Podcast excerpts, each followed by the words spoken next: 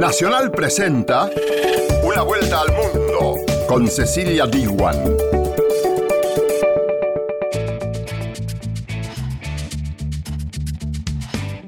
Esto es Una vuelta al mundo. Bienvenida y bienvenido. Y el recorrido por las noticias internacionales de la semana lo vamos a hacer junto a nuestras emisoras asociadas. En el programa de hoy vamos a hablar de Julian Assange, el fundador de Wikileaks, fue detenido en Reino Unido y podría ser extraditado a los Estados Unidos donde se lo acusa de conspiración. Nosotros te traemos el testimonio de su abogado, Juan Branco. También en una vuelta al mundo vamos a hablar de Israel, porque mientras el primer ministro Benjamín Netanyahu se encamina a formar su quinto gobierno, nosotros te vamos a presentar a David Brosa, el cantautor hebreo que con su música logró algo impensado, unir a palestinos con israelíes. Comenzaron en India las mayores elecciones de la historia y Radio Nacional de España te cuenta todos los detalles. Estos fueron los títulos. Ahora sí comenzamos con el desarrollo de Una Vuelta al Mundo. Una Vuelta al Mundo. Nacional, junto a sus radios asociadas.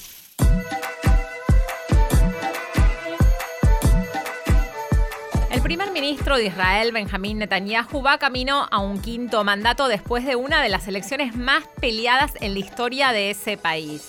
Esto convertiría a Netanyahu en el mandatario con más años en el poder cuando este julio sobrepase al fundador del Estado de Israel, David Ben Gurion.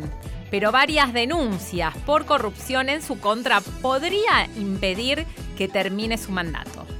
Una vuelta al mundo. Nacional, junto a Radio Nacional de España.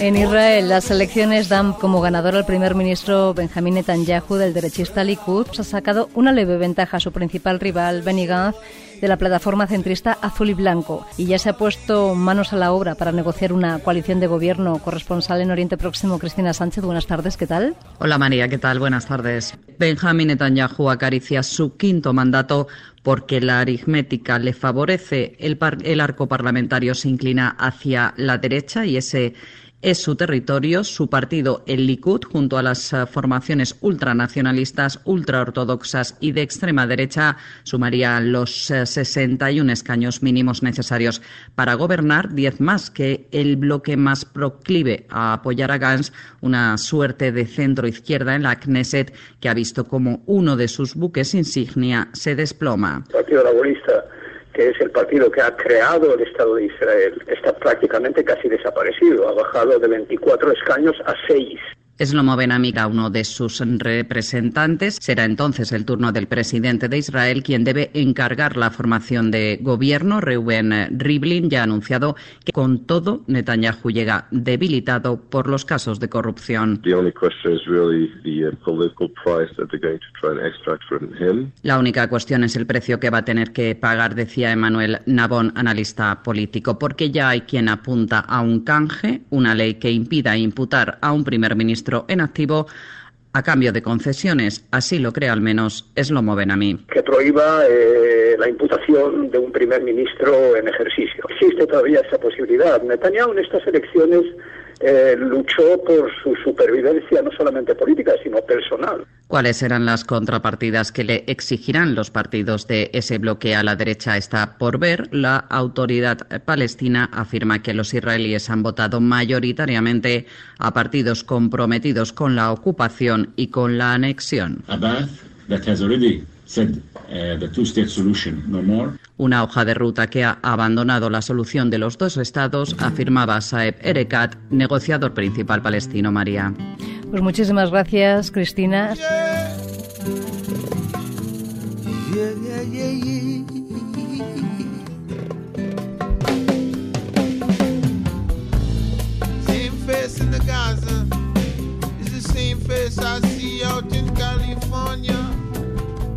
Como remarcó recién en su informe Radio Nacional de España, la autoridad palestina declaró después de los comicios que con el nuevo triunfo de Benjamín Netanyahu, la opción de los dos estados está cada vez más lejos. Sin embargo, en Israel hay quienes trabajan desde la cultura y la educación para acercar a ambos pueblos.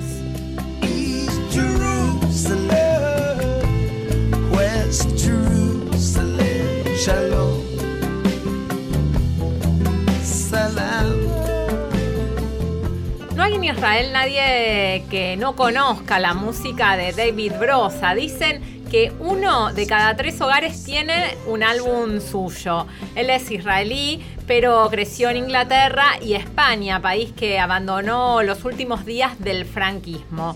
Brosa versionó en hebreo canciones de artistas como Paco Ibáñez, Serrat, Jorge Drexler, estuvo en Argentina con León Gieco y es un artista comprometido. Con su música cruzó enormes barreras y convenció a israelíes y palestinos para grabar un disco y un documental en un estudio de Jerusalén Este con colegas árabes y judíos. El resultado fue el álbum East Jerusalén, West Jerusalén y un documental con el mismo nombre que se puede ver a través de Netflix. Le damos la bienvenida aquí en Una Vuelta al Mundo a David Brosa. ¿Cómo le va, David? Hola, muy buenas. ¿Es posible cambiar este mundo de enfrentamientos con la música, cree usted? Bueno, lentamente, con cada paso se cambia un poco. No se puede cambiar todo y no en una vez.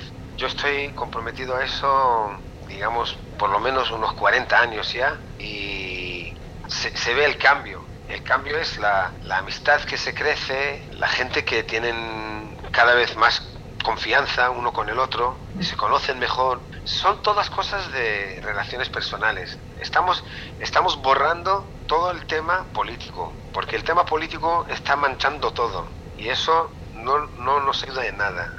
En donde estoy yo, estamos en seres humanos que queremos eh, conocer uno al otro y quizás hacernos amigos, colaborar con, con música, con el arte y festejar y vivir la vida.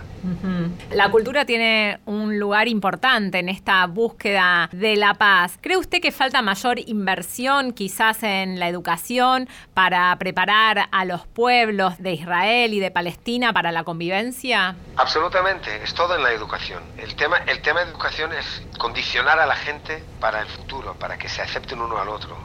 ahora, mira, la historia de Israel y del Oriente Medio de hoy es una historia muy joven, de 70 años. Sabes que podemos darlo 100 años, pero en, este, en estos 100 años ha habido tanto cambio que va, va, va a tardar mucho más tiempo para que todo se arregla, para que la gente israelí y los palestinos empiezan a, a tener eh, respeto mutual uno al otro y ver que vivir juntos y convivir van a, van a poder hacer aquí un, paraíso, casi paraíso. Paraíso nunca vamos a ver aquí en este en este planeta, pero que la vida sea cómoda y que la gente pueden, pueden, pueden ponerle las, eh, los odios al lado y dejar de, de tener miedo de tener guerras cada día. Y desde el principio de su carrera, usted, David Brosa, formó parte de distintas movidas por la paz. ¿Recibió presiones o amenazas para no meterse en la política a través de la música? Al principio sí, y después de los managers que siempre me dijeron, ¿por qué, ¿por qué te metes en estos temas políticos? Eh, que te va a dañar tu popularidad, etcétera, etcétera. Pero a mí hay dos cosas que son muy importantes para mí, claro. Primero es la música y segundo es la sociedad en donde vivo. Y entonces si no voy a comprometerme y voy a invertir esfuerzo en mejorar la, la situación de, social en mi país o en mi ciudad, o en mi barrio, entonces voy a vivir en un, infierno y no quiero hacer eso. Usted vivió, vivió en España el franquismo y también vivió la guerra del Líbano cuando estaba haciendo el servicio militar en Israel. ¿Y hasta qué punto, me pregunto yo, influyó en su música toda esta experiencia y también en su compromiso social por la paz?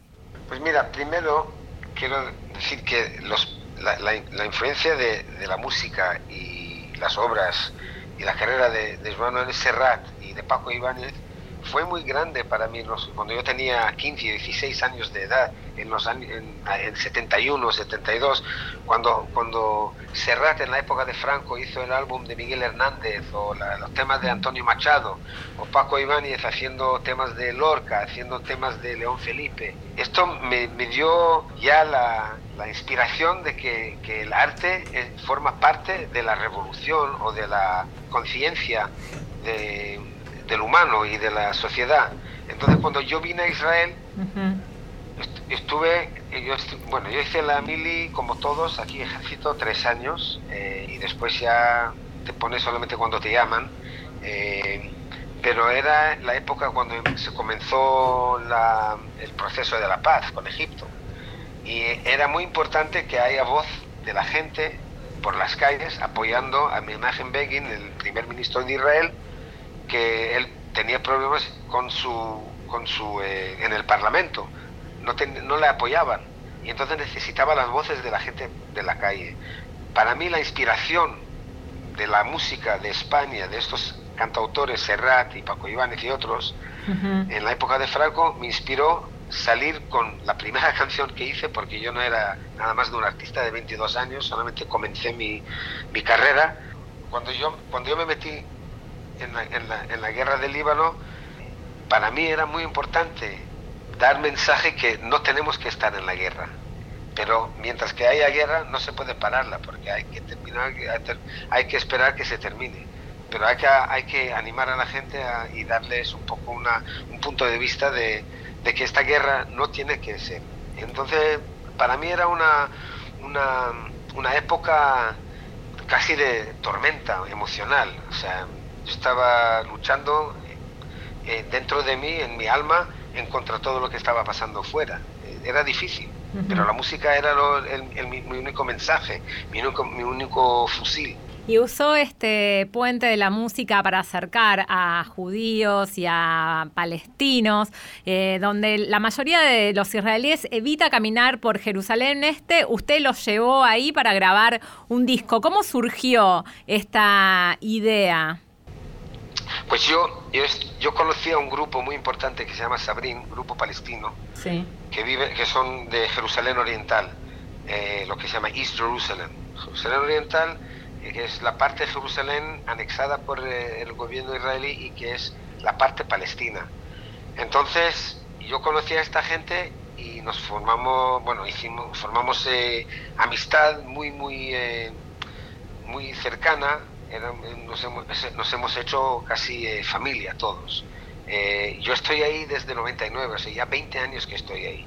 En el año 2013 surgió eh, la idea de que yo podría hacer un álbum con músicos palestinos y con músicos israelíes, pero para hacerlo bien traje un, eh, un gran músico americano que sea en el medio y le pedí que sería el, productor musical, se llama Steve Earle, muy famoso en Estados Unidos. Entonces él vino y nos ayudó a montar el tema musical y la cosa que, la cosa que atrajo a, todo el mundo fue no solamente la música, sino las comidas, porque cada noche teníamos chefs palestinos israelíes haciendo cenas que no puedes ni comprarlo con el mejor dinero del mundo.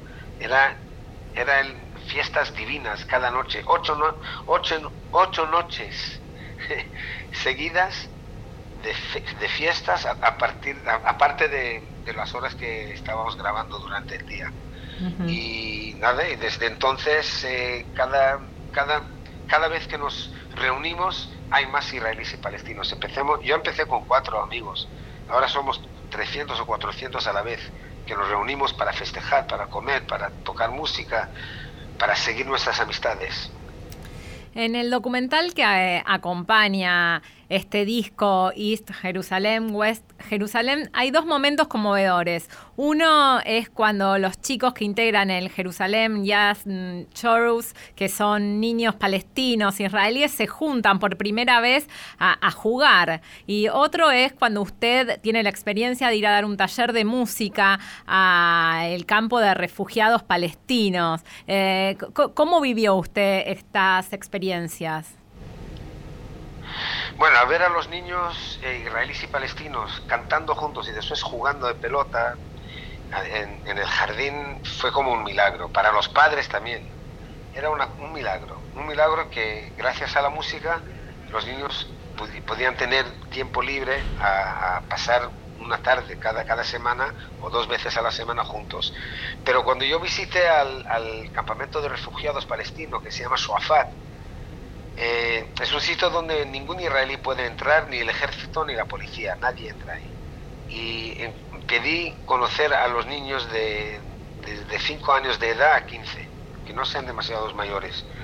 Y de ahí empecé un taller de música que seguí haciéndolo más de cuatro años después, eh, regularmente, eh, entreteniendo a los niños y enseñándoles cómo, cómo eh, utilizar la música, cómo cantar o cómo hacer ritmo. Y pasaban, pasaríamos tres horas cada vez juntos, hasta 50 niños cada vez. Era, era y sigue siendo una experiencia increíble, pero increíble. Y, y los niños encantados y los padres también nos dejan, nos dejan, aunque yo soy israelí y ellos son palestinos. Para ellos es un poco raro, un poco extraño tener a un, israelí músico además entrando ahí y dedicando horas tras horas a, estar con, los niños, pero para mí es una cosa que lo hago naturalmente, lo hago en cualquier parte, no solamente en, Jerusalén, sino en Tel Aviv y también en España lo hice y en Brasil.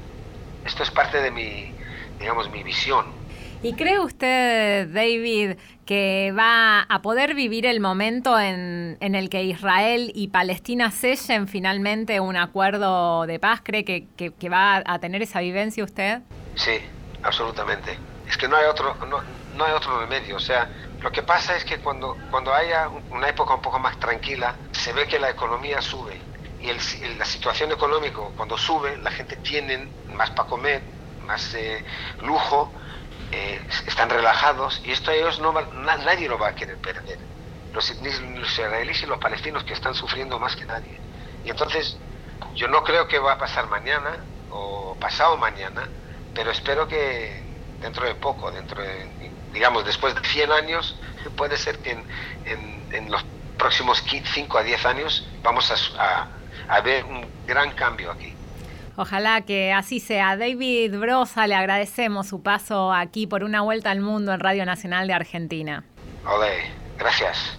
Gracias a usted. Era el gran cantante israelí David Brosa que pasó por una vuelta al mundo. Una vuelta al mundo. Con la conducción de Cecilia Biguan.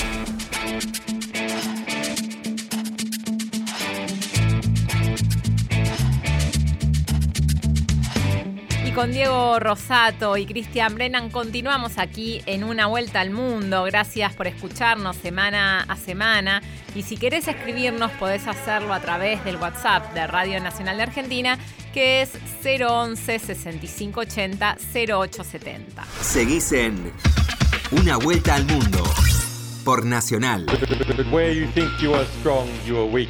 Your lies tell us the truth we will use against you. Your secrecy shows us where we will strike. Después de la detención en Reino Unido, Estados Unidos presentó cargos contra Julian Assange por conspiración y el australiano podría ser extraditado, porque después de siete años como inquilino en la Embajada Ecuatoriana en Londres, el presidente Lenin Moreno le retiró el asilo diplomático al fundador de Wikileaks y autorizó así a la policía británica a que lo arrestara. Julian Assange fundó este grupo Wikileaks en 2006 y logró un gran impacto internacional en el 2010 cuando publicó documentos militares clasificados de Estados Unidos sobre las guerras de Irak y de Afganistán. Desde entonces, el australiano es acusado de conspiración junto a la ex analista de inteligencia Chelsea Manning por acceder ilegalmente a miles de documentos de defensa confidenciales de los Estados Unidos. Una vuelta al mundo. Nacional junto a Radio Francia Internacional. Tras siete años de asilo político, Ecuador le da la espalda a Julian Assange. Los policías entraron en la embajada ecuatoriana londinense por invitación del embajador y se llevaron al fundador de Wikileaks. Nada más conocerse la noticia, la organización ha acusado a Quito de retirar ilegalmente el asilo a Assange, algo de lo que se ha defendido el presidente Lenin Moreno en un video. Ecuador soberanamente da por finalizado el asilo diplomático otorgado al señor Assange en el año 2012. Sobre el comportamiento del señor Assange, la paciencia del Ecuador ha llegado a su límite. El señor Assange violó particularmente la norma de no intervenir en asuntos internos de otros estados. La más reciente alerta en este sentido se dio en enero del 2019, cuando Wikileaks filtró documentos del Vaticano. Eh, tras la detención, Rusia ha acusado a Reino Unido de estar estrangulando la libertad y el también hacker Edward Snowden denunció un día muy sombrío para la libertad de prensa.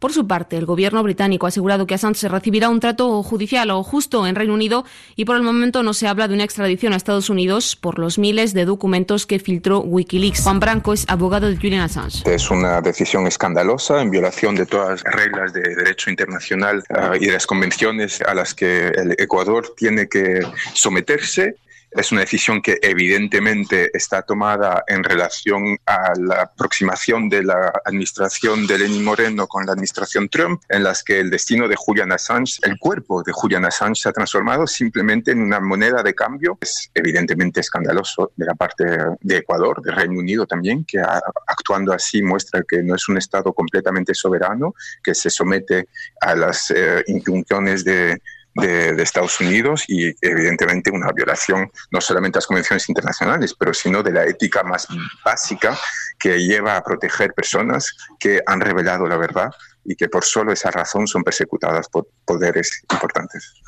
Julian Assange, el experto informático a quien usted defiende, ha dicho en repetidas ocasiones que todo este plan es urdido por Estados Unidos para extraditarlo y juzgarlo por el hecho de haber publicado en Wikileaks en el año 2010 cientos de miles de documentos secretos que, bueno, pusieron a Washington en fuerte compromiso. ¿Ustedes piensan que esto va a suceder ahora? Evidentemente es el objetivo de la operación y nuestro rol como abogados y como defensores de Julian es de evitar que esta situación intervenga y vamos a luchar ferozmente para evitar una serie de eventos que llevarían a que Julian Assange sea imprisonado a vida en condiciones próximas de la tortura en Estados Unidos por haber revelado la verdad. Por ello, Julian Assange encontró refugio en esta embajada durante siete años en condiciones que eran extremadamente desagradables para él. Por ello, ahora lucharemos con todas vías de derecho, con poca esperanza, pero con mucha determinación para restaurar su libertad. El jefe del Estado de Ecuador, eh, el presidente Lenin Moreno, aseguró que su país decidió soberanamente, dijo, retirar el asilo diplomático a Julian Assange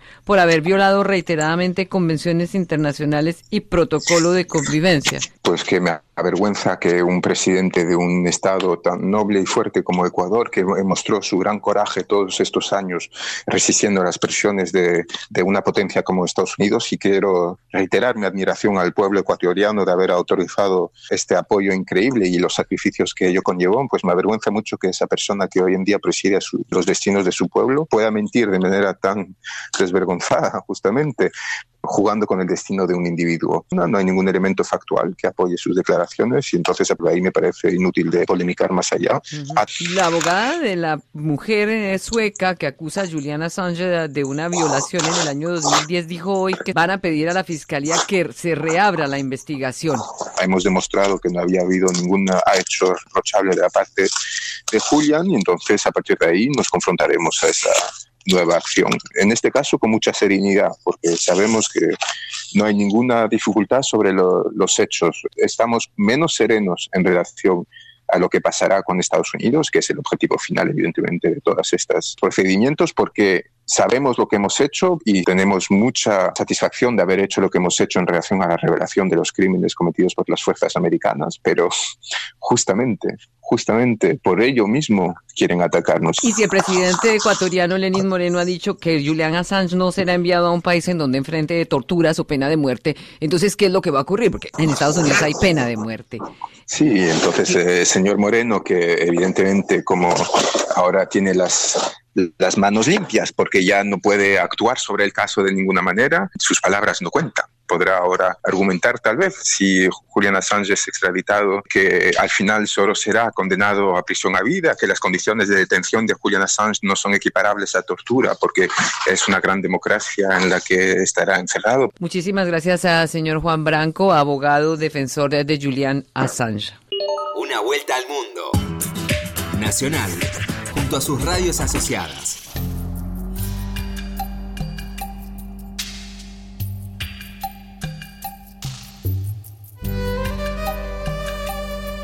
900 millones de indios están llamados a elegir al nuevo gobierno de esta nación que tiene 1.300 millones de habitantes.